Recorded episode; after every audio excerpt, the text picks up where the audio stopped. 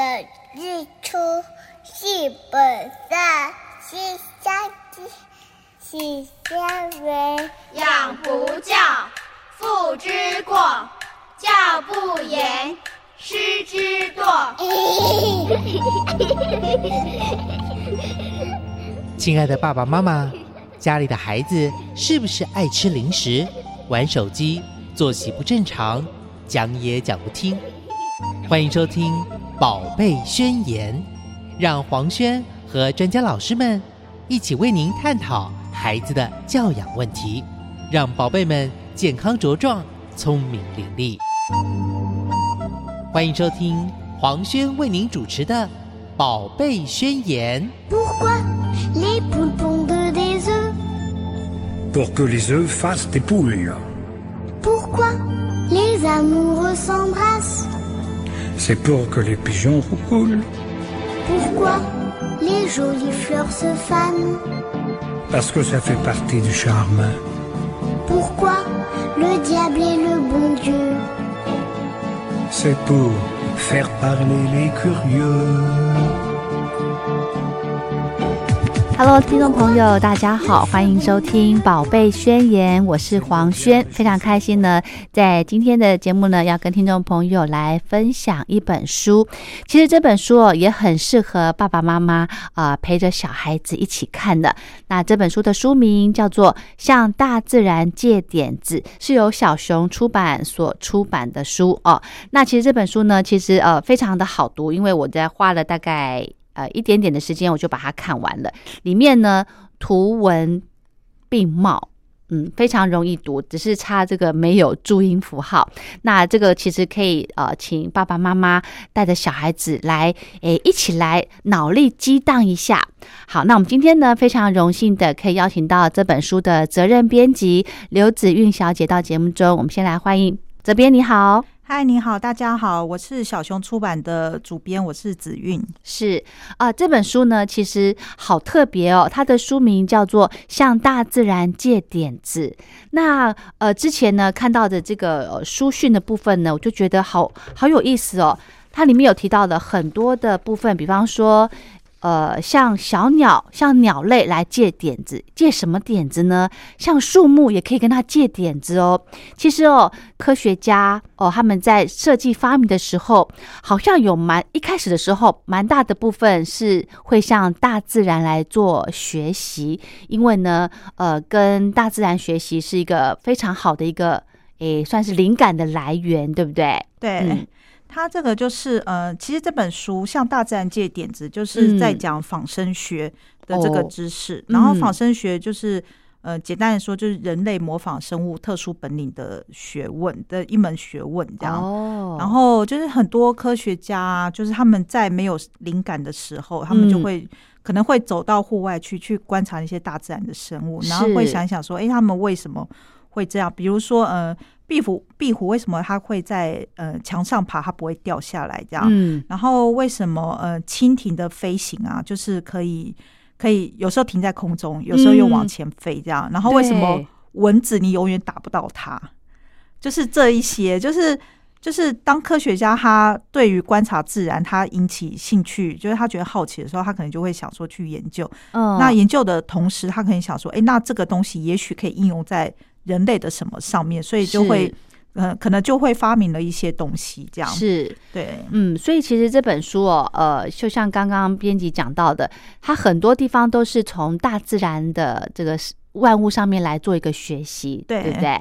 嗯，那其实呢，这本书很多很多的部分，比方说科学家、设计师，甚至呢工程师都可以来跟大自然做学习哦。对，嗯，好，那一开始呢，我想先请这边先跟大家讲一下这本书它的一个作者，呃，这本书的作者是一个呃英国人，然后他嗯叫做哈里艾特伊旺，嗯然后图是贡萨洛维亚纳，嗯，就是他们画的这样。嗯哼，然后作者本身就是嗯、他本来就非常喜欢，就是他很喜欢。他原本就是在做那种儿童出版的工作，这样，哦然后他很喜欢探索动物的有趣知识，所以他就把这些东西就是整理起来。嗯然后比较特别的是那个插画家，插画家他其实本来本来好像是一个建筑师相关的，是。的，就是他本来是在做那个工作，主修建筑这样，嗯嗯所以他对于一些东西的呃结构方面，就是会特别的擅长，嗯嗯。然后，但是他又很喜欢插画，所以他就是在做了几年建筑之后，他就是呃回到了插画界，然后想说要开始他的呃做他做一个自由插画家。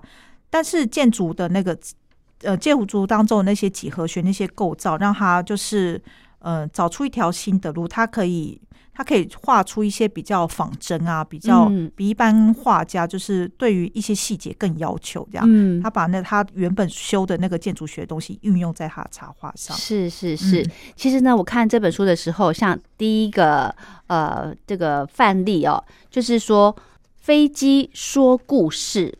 嗯，这个呢，就让我觉得很好奇，因为大家觉得可能想说，现在飞机已经非常的普遍了。对。那如果我们一直在想说，诶，这个飞机当初是怎么来的？我们只知道莱特兄弟发明飞机，对，对。那他在早之前呢？在早之前就是有嗯点类似滑翔翼还是什么的，哦，吧？对，其实呃，书里面有提到，其实人类最早尝试要模仿这个鸟类飞行的呢，就是风筝，对，对不对？我觉得飞行好像是人类就是一直以来的一个很大的愿望，就对对，啊，就是如果我们可以像鸟一样自由在空中飞，那该那该有多好！对对对，对啊，很节省时间，又可以就是眺望到很很很辽阔的视野。没错没错，对，所以在很多动画啊什么里面，就是你会看到很多，就是嗯，他们就是大家都对于飞行有一种憧憬，嗯。所以未来世界也也是一定都感觉好像未来世界一定是有那种车子在天上飞啊，啊。然后空中空中的呃马路啊或什么的，嗯哼，对那就是科学家有一直不停的在在想尽办法，就是朝着那个人类的梦想前进。嗯，因为其实哦，这个地面已经算是非常饱和了，所以我们嗯。只能、呃，这个科学家就是往空中上面去啊发对展，对不对？对，嗯，好。那其实哦，科学家的很多灵感呢，之所以会来自大自然，只是因为这些动植物呢，它们已经一直在演化，对不对？已经演化了诶好几百万年，甚至上千年，一直到对现在还是有不断的在呃演进哦。对，嗯，它其实嗯、呃就是因为嗯，有些人可能会问说，为什么人类就是人类不是万物之灵嘛？嗯就是我们可能以万物之灵为尊，这样就是为什么我们还需要跟大自然学东西？嗯可是其实人类在地球上大概只出现两百万年左右这样。是是，可是非常多生物，它已经它的整个生存史就远远远远超过了人类，没错，所以人类遇到的一些问题，可能那些生物早就就遇到，比如说鸟早就会飞了，昆虫早就会飞了。对，我们人到现在两百万年了，我们还在地面上，这样是是，对啊。然后，所以就是嗯、呃有很多很多东西，你你碰到的问题，别人可能也会碰到，别的生物可能也会碰到，嗯所以你可能想一想说，就是嗯。那你要如何解决这个问题？那有一个捷径就是你去观察生物，就是已经解决这个问题的生物，他们是嗯。怎么怎么解决的？嗯，嗯，所以所以这就是为什么我们要向大自然学习，这样。嗯。是。是，我觉得刚刚这个编辑讲的一个非常有意思，就是要跟大自然学习。我觉得学习的过程中呢，你要保持的一个敬畏、尊敬的一个一个态度，对。对不对？嗯所以其实我在看完这本书之后呢，我我自己也在想啦，诶，身边因为呃这本书其实不厚，只有几十页，呃，大概只有四十页，四十页而已。对那应该是还是有还有很多我们现在身边周遭的例子都是呃仿就是学习大自然的，对不对？嗯，对对嗯，其实有很多。我刚刚就是在这本书看完的时候，我就在想，诶，还有哪些书里面没有提到的？嗯比方说，我想到一个就是那个那个诶变色龙，嗯，这个这个可以怎么样运用呢？变色龙的话，就是它呃，因为变色龙的变色原理是靠它的皮肤的，就是呃松紧度，好像它它就会呈现一些不同的颜色光光泽这样。嗯嗯，然后变色龙它之所以这么多变，就是它需要变化那么多颜色，是因为它生存的环境可能色彩比较丰富或什么，它需要隐藏它自己这样。保护、保护伪装，嗯。对，伪伪装通常有两个呃目的，一个是让它的敌人看不见他，嗯对。第二个是让它的要捕捉的猎物也也看不到。对对。对啊，所以他就是非常善于伪装。那这个技术的话，就是呃，现在就也有科学家在研究，那它是不是可以运用在如果就伪装这一点的话，它是不是可以嗯运用在我们的生活上？比如说呃，像像一些呃，在军事方面，比如说要是哦。我们的飞机可以隐形对隐形的话，那是不是比较容易攻击敌人？哦，对啊，或是比较不会被敌人打到是。之类的。嗯，这个泽边刚刚讲到这个飞机的部分呢，其实这本书我觉得我觉得很厉害的地方就是飞行。我们刚刚一开始有提到了，对，人类最早尝试是模仿鸟类飞行的，就是风筝嘛，对对不对？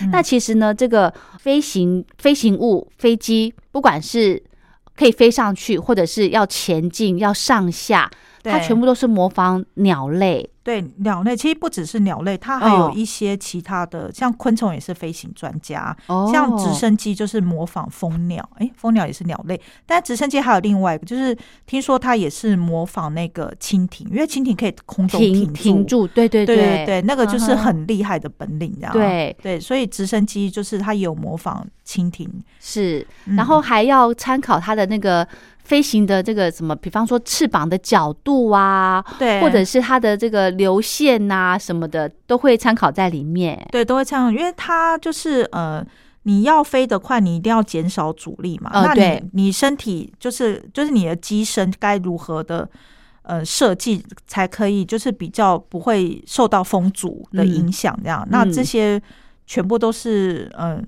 都是全部都要考量在里面。那你就可以看为什么鸟类它通常都是。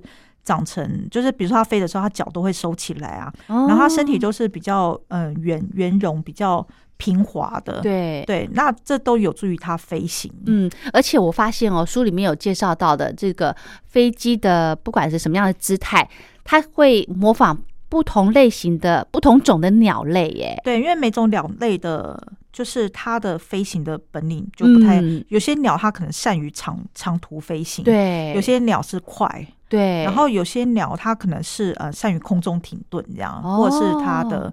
呃，就是它，它们各自有各自的本领，所以它这里面有提嗯到一个是说，就是因为我们现在就是很希望说，比如说我们坐长途飞机，我们今天要飞到欧洲，我们要飞到呃美国，比如说嗯台湾好像到美国的整个飞行距离是十八个小时。嗯对，那如果说因为飞机在每一次的起降里面，其实是最危险的，就是好像哦空难大部分是发生在起降的时候。嗯那你如果能够尽量直航，就是你就可以减少那个起降的次数，减少。减少起降次数，你可能就可以减少危机。那另外一方面就哦是，当然时间也会变比较快。如果你可以直接就飞，你不需要转机，不需要嗯等的话，嗯所以他们现在就是在想说，因为飞机它飞行是有极限的，那那个极限取决当当然一定就是一个就是机师他可能要换班，他可能不没办法长时间专注在飞体力行上面对体哦力上不太行的。对，然后第二个就是载油量，哦，对它可能就是耗嗯。油耗，它可能快没，它必须一定要降落到地面去对。补充油之后，它才能够再继续飞这样。嗯。可是像有有一种鸟类，那个斑尾鹬啊，斑尾鹬它是世界上就是、呃鸟类当中不落地最长飞行距离的，它可以就是一口气一口气从阿拉斯加飞到澳大利亚这样。就就是 对，它可以飞到非常非常非常远的嗯。的地方去，然后好像它呃，我记得我查资料是他连续七天，他可以不吃不喝的，就是一直一直一直不停的飞，所以他才可以飞这么这么远的距离这样。哦，对，然后所以以就想说，那他是他不吃不喝，表示他一直在消耗自己的能量嘛？对对，那他是如何可以就是度过这七天长途飞行这样？对对，都都不休息，所以他们就是现在正在研究，想说也许可以将来我们也许真的就可以拥有一个嗯飞可以飞行非常非常久的嗯的客机，我们也许就能做这样。嗯，可能还有它的重量，对，对它如果轻的话呢，就可以飞飞的比较久嘛，对不也有可能，嗯嗯，哦，所以这个是还在还在研究，还在，研究，对。嗯，OK，好。嗯，那另外呢，我觉得还有一个很特别的，就是这个诶猫头鹰的翅膀的形状。对，诶，这个运用这就是在飞机上喽。对啊，哎，它这个运用是运用在那个，就是我们的，呃，像高铁啊，像新、嗯。新干线啊这些，就是我们称为是子弹列车，因为它头就是那个列车的头部就是比较比较特别，有点像子弹一样，这样、嗯。就是尖尖比较的，尖，对，对。比，较尖。嗯。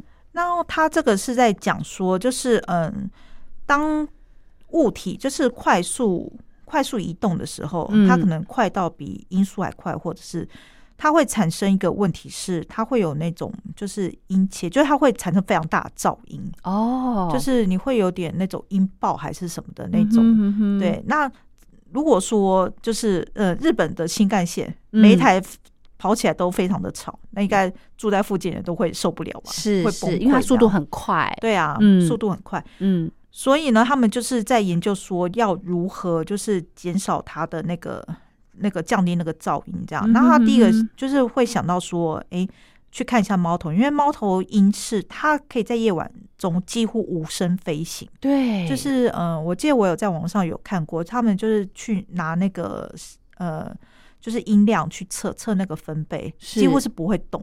那个那个侧分贝仪器几乎不会动，哇，但是那个猫头鹰已经非常有移动了，对，平顺的就飞到了它要去的地方，这样、就是很厉害。所以他们就是在讲说，为什么猫头鹰可以这么这么安静无声的飞行，这样。那这个是不是也可以应用在上面？所以他们就就是想说，诶，它的那个翅膀有很很好的流线型，所以让他们飞行的时候几乎没有什么声音。那嗯它这个就可以就是运用在，它是运用在什么呃，就是新干线它上面及电工上上面，嗯。就是可以传输电力的那个那个部分这样。嗯。然后就是新干线，它在快速的跑的时候，它其实有点像是在呃滑行，滑行就是它会尽量减低它的摩擦力，它才有办法就是变快这样。嗯哼哼所以他就想到，就是那个呃新干线的设计师叫中中金英之，他就是因为他本身就是一个鸟类观察者，所以他就把、哦把一些他观察到鸟类的部分就运用在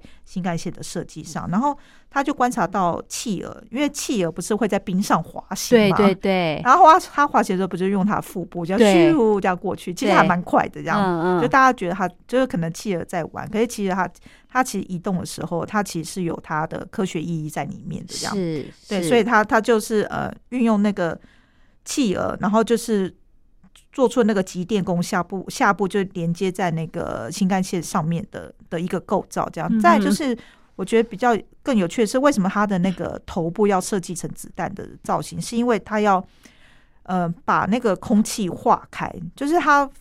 它快速移动的时候，它一定是跟空气一直不停的在摩擦，对，它要减低它跟空气的摩擦力、阻力。阻力，对，嗯。就是像呃像骑脚踏车或什么，如果你是一个团团队骑脚踏车，通常前面会有个破风手，是。他会他是负责把那个空气的气流好像是打开，让后面的、哦。的人就是比较不会骑起来不会那么有阻力哦，这样。是是，对他那个头就有有点类似那种破风的那个意义在，这样，所以他就是模仿那个翠鸟，因为翠鸟它是它是一个捕鱼高手，然后它很擅长就是潜入水里面去抓准确抓到它要的鱼，这样。那翠鸟的嘴就是非常非常的尖，那个尖有助于它就是嗯、呃可以迅速的，就是不会受到水的阻力而进入水中这样。哦，因为如果它的这个声音太大的话，鱼会被它吓跑，对不对？对，而且它就是那个那个尖尖嘴有助于划划开划破，有点像刀子一样的把哦，把水就画一个空间出来，这对样让它整个身体可以进去这样。哇塞！所以你看哦，一台这个这个子弹列车，对。它参考了三个动物，对对不对？猫头鹰，还有嗯这个翠鸟，还有嗯企鹅，对。对不对？所以这个在人类发明这些这个不管是交通工具或者是其他的东西，都会碰到问题，他想说啊，我要怎么去突破，对。才慢慢的来做一个演变嘛，对不对？对，嗯，好，聊到这边呢，我们先稍休息一下。下个阶段呢，我们继续来跟听众朋友分享这本书里面还有很多跟大自然界的点子哦。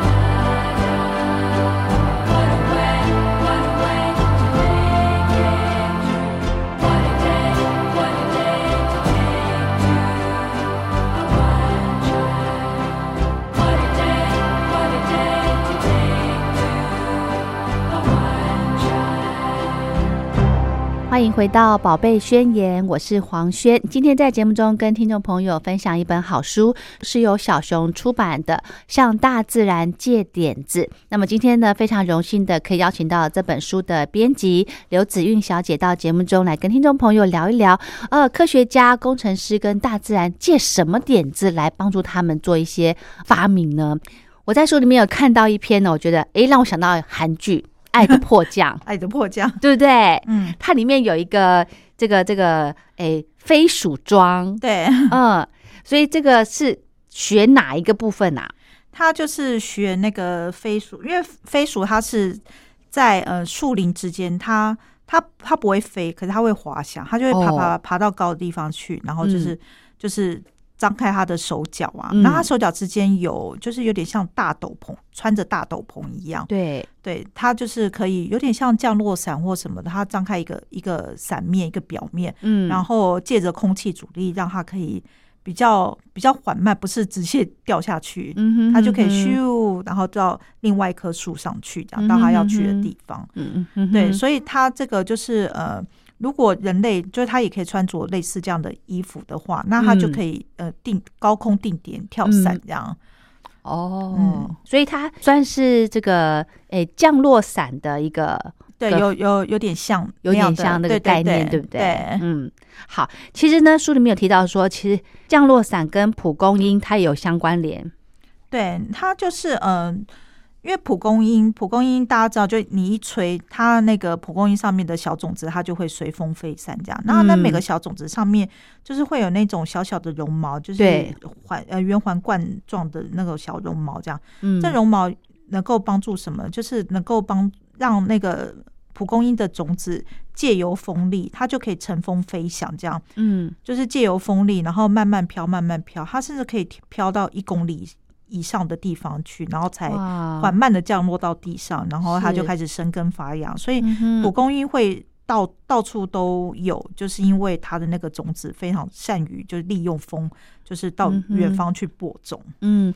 嗯，所以这些研究人员也是呃利用的蒲公英的这个特性对，来来研发什么？研发降落伞吗？对，但是它其实不太是降落伞，因为它那个、呃，就是蒲公英上面那个绒毛就是非常轻，然后蒲公英的种子也非常轻，这样。嗯就是你如果假设你要靠那个上面那个东西，假设我们要做一个类似像蒲公英那样的绒毛的话，对，它可能必须非常的巨大或者非常什么，它才有办法在我们这么重的人类这样。嗯，对，所以它现在是嗯、呃用这个去做可以在风风中滑翔的那无人飞行器，就是它哦不太需要用到电力或是什么的，嗯，大家可以持久的借由风力，就是呃飞行器可能去观察地形啊或是什么的，嗯，对，它就是参考这一个这样。嗯哼哼哼，好。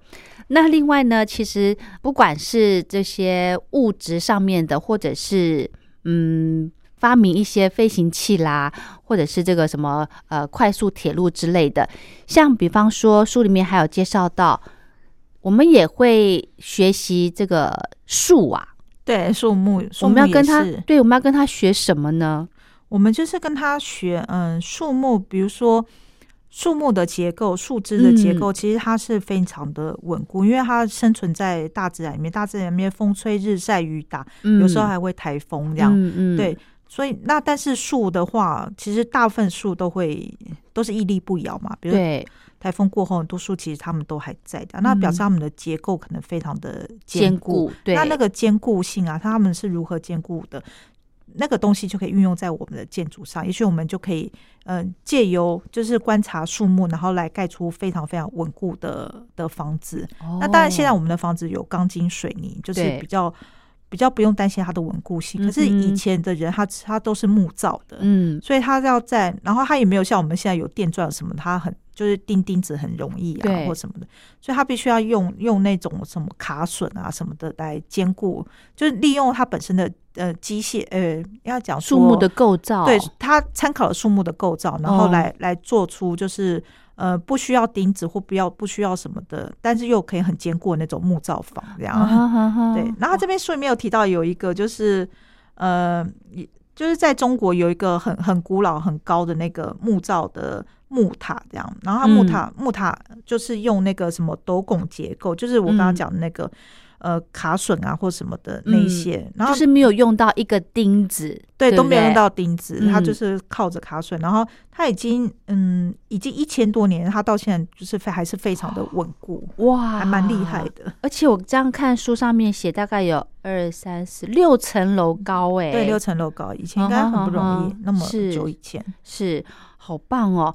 还有呢，书里面还有一个例子很特别，就是这一栋建筑物它的设计的一个概念，就把它设计成一棵树。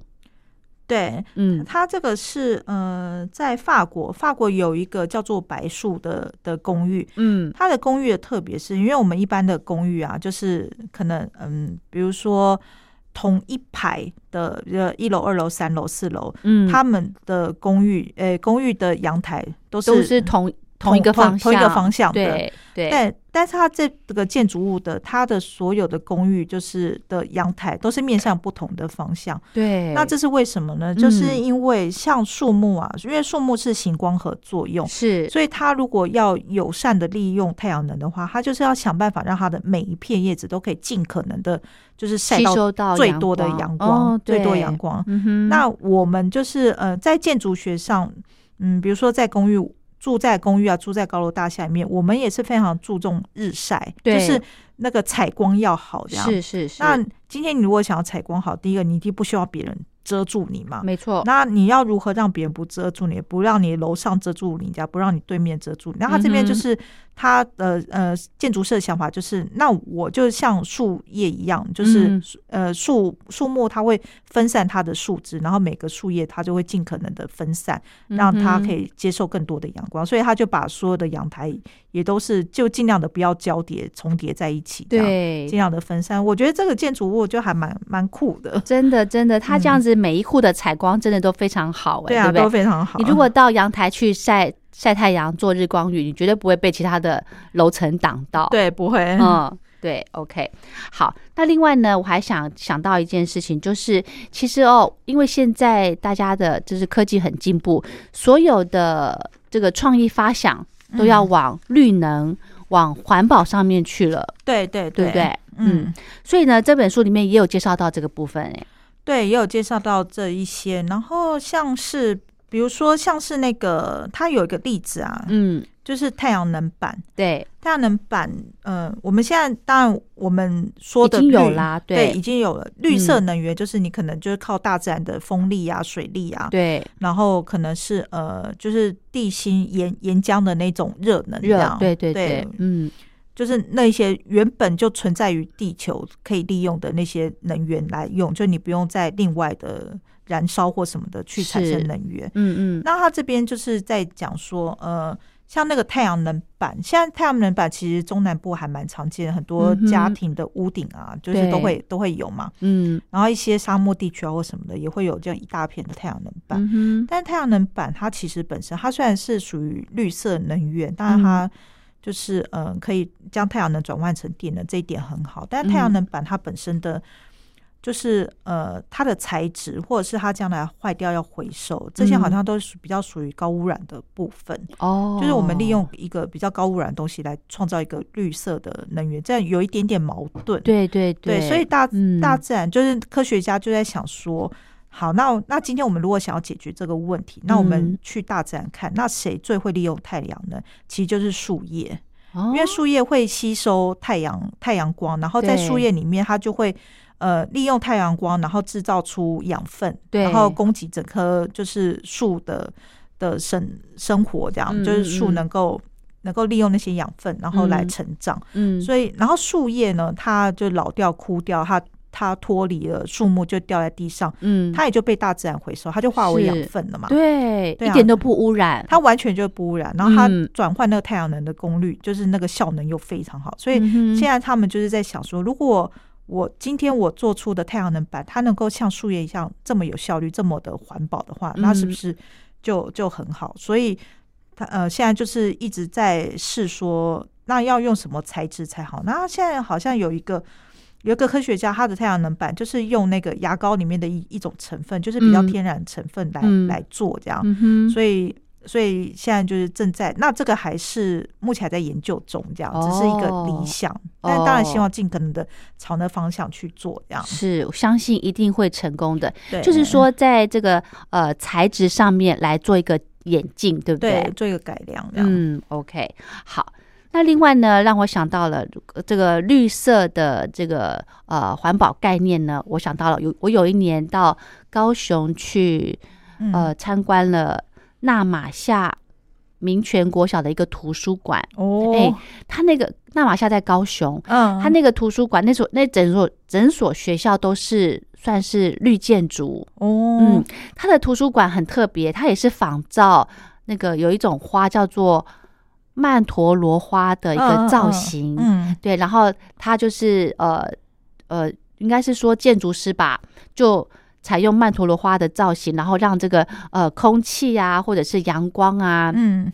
都可以很自然的在这栋建筑物里面来流通。呃嗯嗯，应该是说没有用到这个电力的部分，哦，那很厉害，对，很棒，也不用冷气，嗯，然后这个个又可以呃在里面又是可以感受到那种自然的那种凉的那种感觉，嗯。对因为高雄很热啊，对。对，所以这个让我印象很深刻。我看到这本书之后，就让我想到，哎，我有一年去这个高雄参观纳马夏民权国小，嗯。我就觉得哇，这个发明真的是太棒了。哦。嗯，这个也算是向大自然借点子有啊，是啊，也对不算啊对，那种绿嗯建筑也是，对，好，那我想要了解一下，我们这个子玉，你在编辑这本书的过程当中，你有没有觉得呃哪一个 idea 你觉得很酷，或者是你自己觉得说，诶，我的这个想法也不错，我观察到这个部分也不错，哦，我刚刚讲那个就是呃，像树叶一样的太阳能板，是哎我觉得这里面、这本书里面，我觉得我最想要实现的东西。这样，最期待它。对我我最期待它出现，因为嗯就是人类的那个石石化资源，就是像石油啊那些的，那些其实呃会有用完的一天，没错它它不是无止境的。所以如果说我们的绿绿色能源能够持续不断的发展，让我们最后可以不用不用透过燃烧那些石化能源，然后来嗯。让人类的生活可以继续无忧的继续下去的话，嗯，我觉得这是很棒，然后对地球也是很环保的事情。嗯。那这本书就是我还有觉得一些比较厉害的地方啊，嗯。就是像那个呃萤火虫，它这里面有写到说，就是呃现在当然我们在街上，就是我们用电力啊，用嗯。电灯，就是呃晚上点灯是一件非常非常自然的事情，这样嗯对。但是在以前，在灯还没有出现之前，大自嗯然的晚上是一片黢黑的嘛？是其实并不是，就是大自然也有一些会发光的生物，像嗯收治萤火虫，就是以前不是有一个古人，他会收集一袋萤火虫，然后晚上读书吗？是是，是，那他他也是呃向大自然借点子这样。对，真的，就是他就不用点蜡烛，对不对？那时候可能没有油灯对啊，他啊，好像就好像还蛮穷的吧？对对对对，书生，对，对，书生，然后他嗯就是去、去抓萤火虫嗯来这样。嗯那萤火虫就有人在观察，就是在研究那个生物光。是萤火虫它的尾端会发光，但它、嗯你觉得它的那个尾部会发烫吗？光烫，就是比如说它会正外发光，然后就带一个很烫的屁股这样。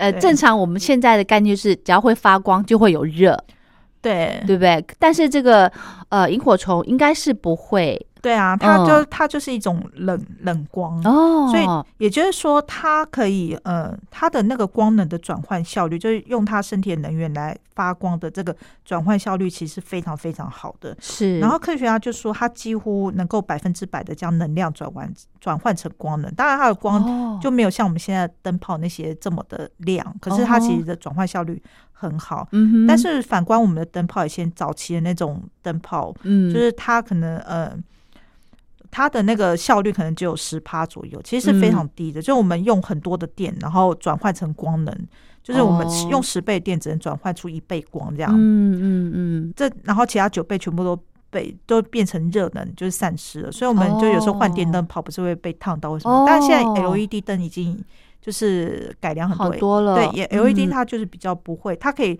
用用很久，然后它比较不会那么热，这样表示它的光、光能的转换效率就是有提好很多。升，对对对，所以我就觉得，哎，就是我们已经生活的感觉，我们已经这么进步了，我们已经这么会使用光了，但是我们还是要跟就是呃萤火虫来研究它是如何的学会，就是更有效率的发光。嗯，我觉得这就是还蛮酷的。对那，其嗯。嗯，你说。其他的部分的话，就是我觉得蜘蛛的例子也蛮有趣的，也很酷，对，我从来不知道，我我是因为做这本书才知道说，原来以前在早期我们还没有人类还没有发明就是绷带之前，我们是用嗯。蜘蛛网来做那个绷带的、欸。止血那个吗？对对，止血啊，绑在头上固嗯定伤口哼啊。我们是用蜘蛛网，然后我就想说，为什么是用蜘蛛网？就原来蜘蛛网，因为它成分非常天然，它几乎不会引发任何的过敏反应。嗯哼哼哼，所以它就是嗯、呃所以很很多年来一直都用，就是被当做那个绷带使用。嗯我就觉得哇，这这件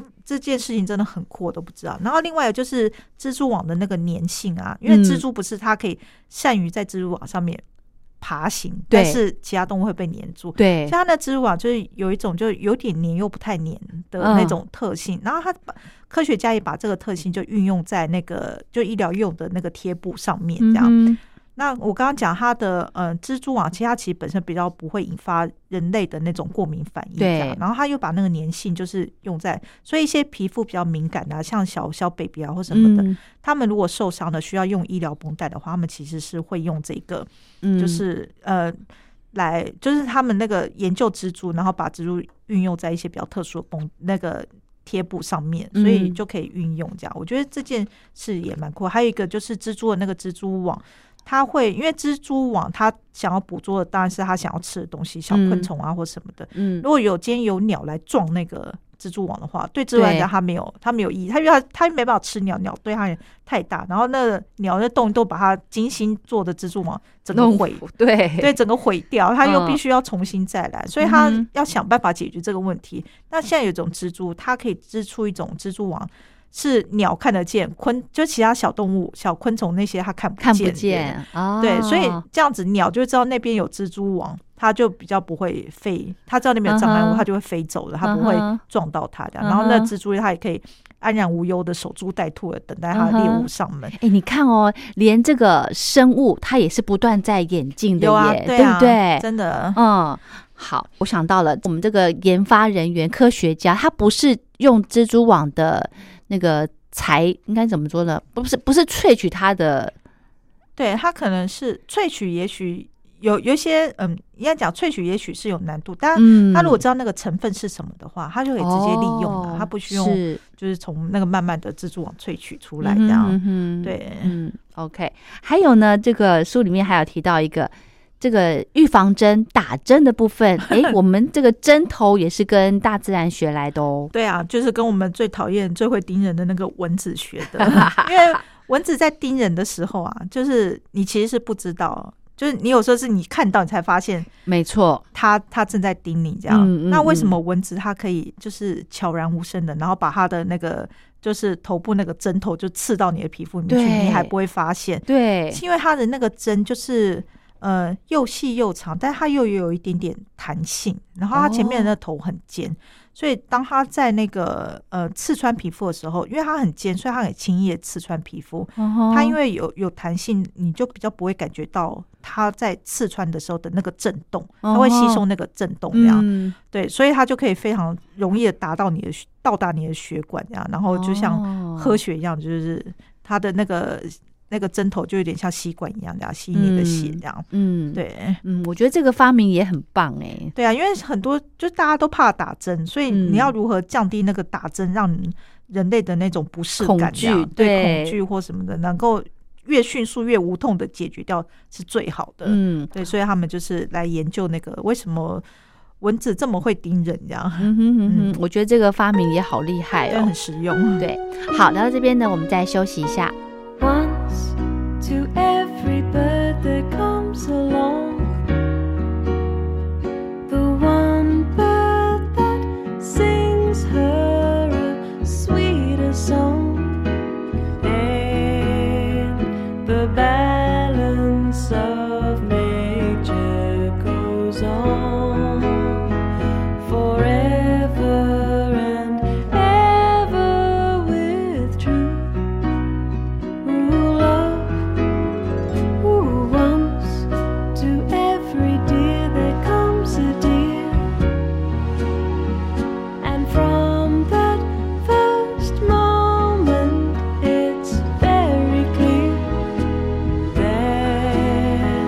The balance of nature goes on.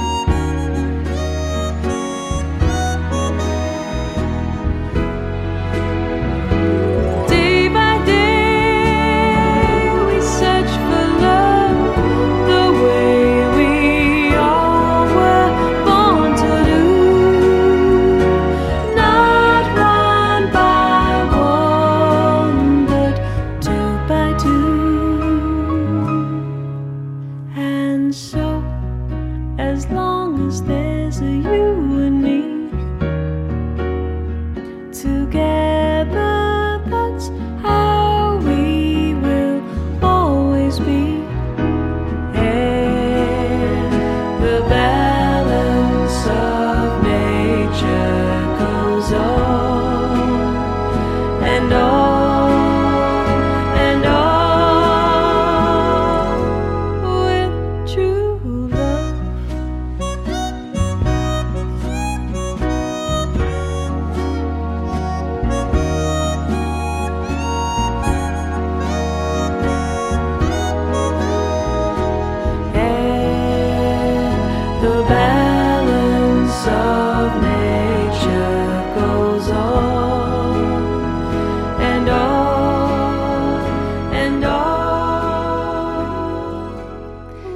今天呢，在节目中跟听众朋友分享的这本书是由小熊出版的《向大自然借点子》。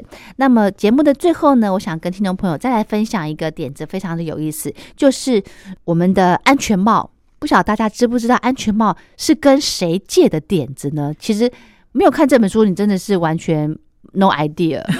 真的，对，看了之后才觉得说啊，原来是他。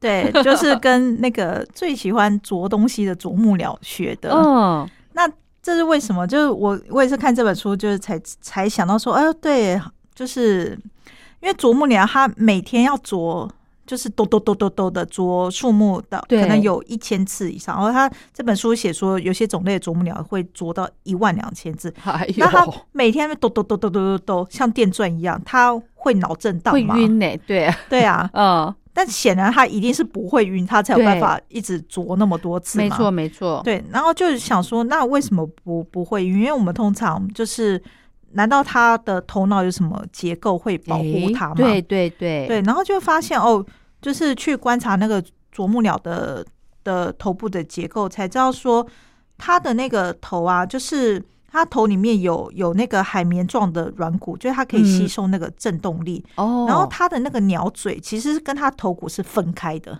哦，，对，然后呃，鸟嘴的跟头部之间就是靠那个海绵软骨。对，靠那个软骨来吸收这样。嗯所以它在在啄的时候，其实是只有动到它的嘴，嘴而已，没有、没有动哦到它，没有一直咚咚咚震动到它的头部，嗯，对，所以他比较不会说就是脑震荡啊或什么。那这个的话，嗯就是把它，所以等于他的那个软骨、那个头骨，就是它的天然的安全帽这样。嗯嗯那这个就运用在人类的身上的话，就是呃，我们的安全帽，首先它安全，它一定要会呃吸收震动，所嗯，以对，你你如果有机会看到一些呃安全帽，就是比如说像机车安全帽，它其实里面是有那个保利龙层，嗯。就是它它有一个类似那种软骨组织，它可以吸收那个震动这样。哦，然后有些就是可能会放什么厚纸板或什么的，它嗯。嗯，它所它就可以在你受到撞击的时候，就是尽可能的保护你的头部，因为头是人类最重要对，很脆弱。嗯，OK，嗯好，其实呢，这本书真的非常的有意思，小熊出版的《向大自然借点子》。那我觉得哦，其实我们还有一个东西可以跟大自然学习，就是我在看完这本书之后，我发现我们还有一个学习的部分，就是向太阳学习。学什么呢？学着给人家温暖，给人温暖。对不对？嗯，而且这个给温暖的是不分族群哦，不分种类的，对对不对？万物都给。对，我觉得这个这个点子也蛮不错的，就是就是一个心态吧，心态，哦对不？对？所以你就就除了科技要向大自然学习之外，嗯其实我们人的心心灵的部分也要向大也自然也可以跟大自然学对，学哎。，这倒是还蛮蛮妙的想法。对 OK，好，这本书呢非常很很棒，它有很多很漂亮的插图，还有文字，嗯，对不对？然后很多这个哎刚刚提到的仿生学的例子，对，嗯，这些都是要告诉我们什么呢？人类哦，呃，真的是很依赖大自然，对，其实我们嗯、呃感觉我们生活在都市里面，嗯，跟大自然很远。其实，但大自然其实它有，就是有各种缩影在我们的身边，就是呈现出来这样。嗯，嗯所以，我们其实人类是它是没有办法能够嗯、呃独自生活在这个地球上。没错，对没错，所以，我们必须就是要嗯爱护、尊敬自然，这样尊敬大自然，哦大自然它才能够回馈他们，就是呃很好很多的的事情，然后就嗯造福我们人类。对，我觉得这是这本书就是他要传达的一个一个概念。嗯，然后另外一个的话，就是他觉得，嗯、就这本书他最后的结语有说，就是，嗯，他说，就是我们在科学发明这条路，它并不是一个静止的状态。比如说，今天我们并不是发明出来飞机之后，它就停了，嗯就是不用再研发更好的飞机这样。当你当你呃完成了一个东西之后，你去使用它，你会想说，是不是它可以再更好？对，对，所以这个就是发明啊、改良这这件事情是永远不会停的，我们都会嗯希望好再更好。所以他就说他，呃，我们很需要许多被大自然吸引的人，家需要对错综复杂或是子弹列车都能够同样感兴趣的人，哦因为关注小细节的人将会看到更大的视野。是，也许我们需要的人就是你这样，哦，所以他就说，就是如果我们能够让想象力天马行空，嗯，也许我们就可以做出更多更好的东西。真的，真的，希望呢，爸爸妈妈把这本书带回家，来带领你的小宝贝们来一起天马行空的发想。对 OK 对对，好，那我们今天的节目就进行到这了，非常谢谢子韵，谢谢您，谢谢。好的，节目的最后呢，我们来聆听由小熊出版的正言法师说给孩子听的感恩故事。今天要分享的故事主题叫做“盲眼人点灯”。盲眼人点灯。从前，韩国某处偏僻的山区有座小村庄，村里人口不多，村民的家境大多不富裕，住的是用茅草搭建的简陋房屋，似乎大风一吹就会倒塌。有些村民靠上山砍柴为生。有些则是到矿坑挖煤度日。虽然生活简朴，但是大家敦亲睦邻，过得十分的和乐。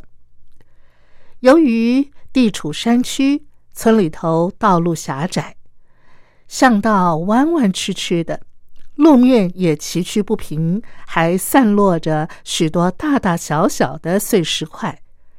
让人在夜晚走路的时候，一不小心就会被绊倒，或者是扭伤了脚。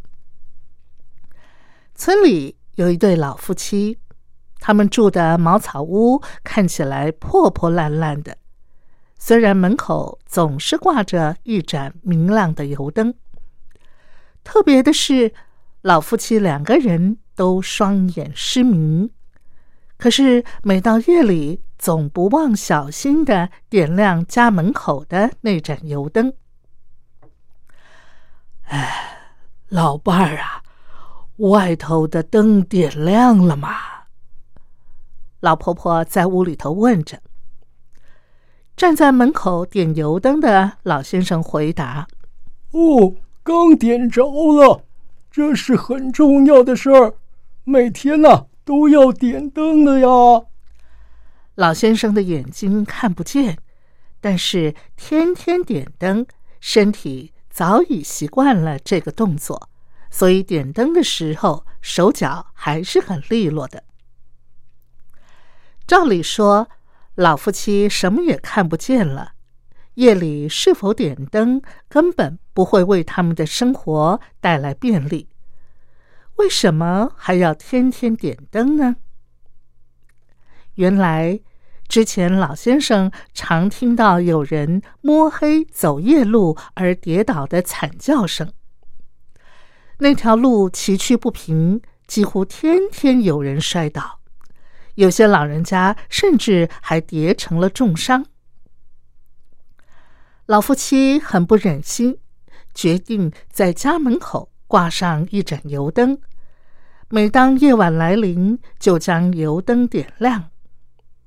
他们自己感受不到光，但是无私的点灯善行，大大的帮助了村民。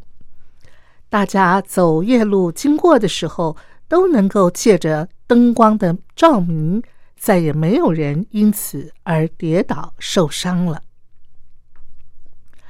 某年冬天，山里头忽然倾盆大雪，下了一整夜。路上积雪很深，有位住在山坡上的老人家看到这个景象，特地拖着一辆装满了黑木炭的车，来到盲眼的老夫妻的家门口。他将满车的木炭慢慢的倒了出来，从老夫妻家门口开始，一路将木炭铺在雪地上，一直铺到了巷口。第二天，老夫妻走出门，发现双脚踩在雪地上的感觉很不一样。哎，奇怪了，好像有人在我们的门口铺了什么东西。老先生弯腰捡起了一块木炭，用手摸了摸，说：“这应该是烧过的木炭。哎呀，真感恩啊！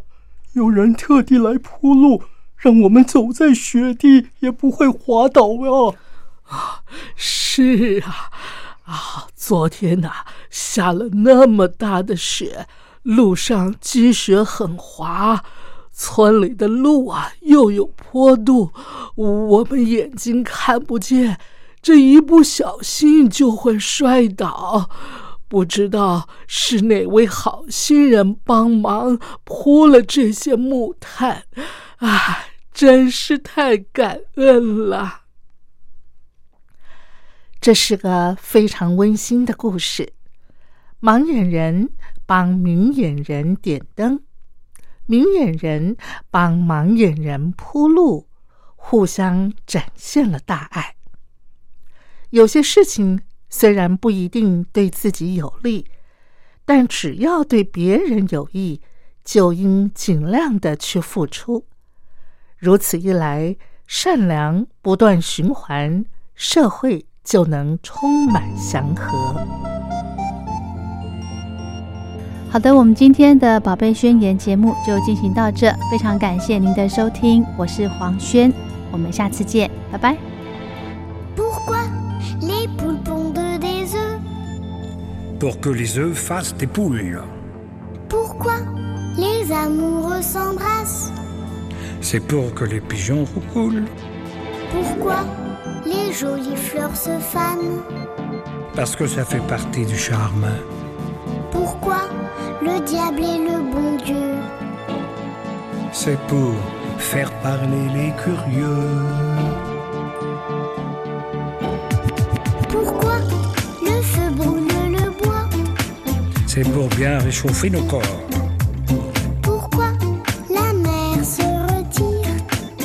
C'est pour qu'on lui dise encore.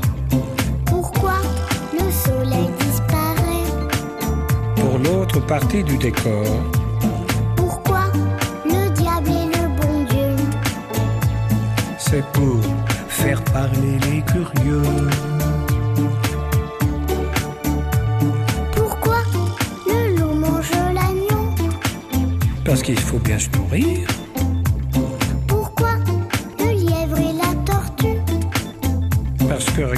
De courir.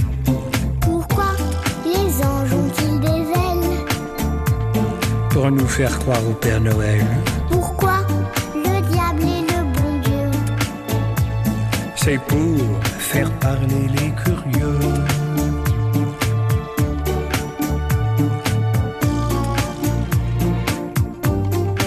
Ça t'a plu notre petit voyage? Ah oui, beaucoup. On a vu des belles choses, hein? Sauterelles. Pourquoi des sauterelles et des libellules aussi. Mais La prochaine fois, d'accord. D'accord. Je peux te demander quelque chose? Quoi encore? On continue, mais cette fois-ci, c'est toi qui chantes. Pas question. S'il te plaît. Non, non et non. Allez, c'est le dernier couplet. Tu crois pas que tu pousses un peu le bouchon? Pourquoi notre cœur fait tic-tac? Que la pluie fait flic-flac. Pourquoi le temps passe si vite? Parce que le vent lui rend visite.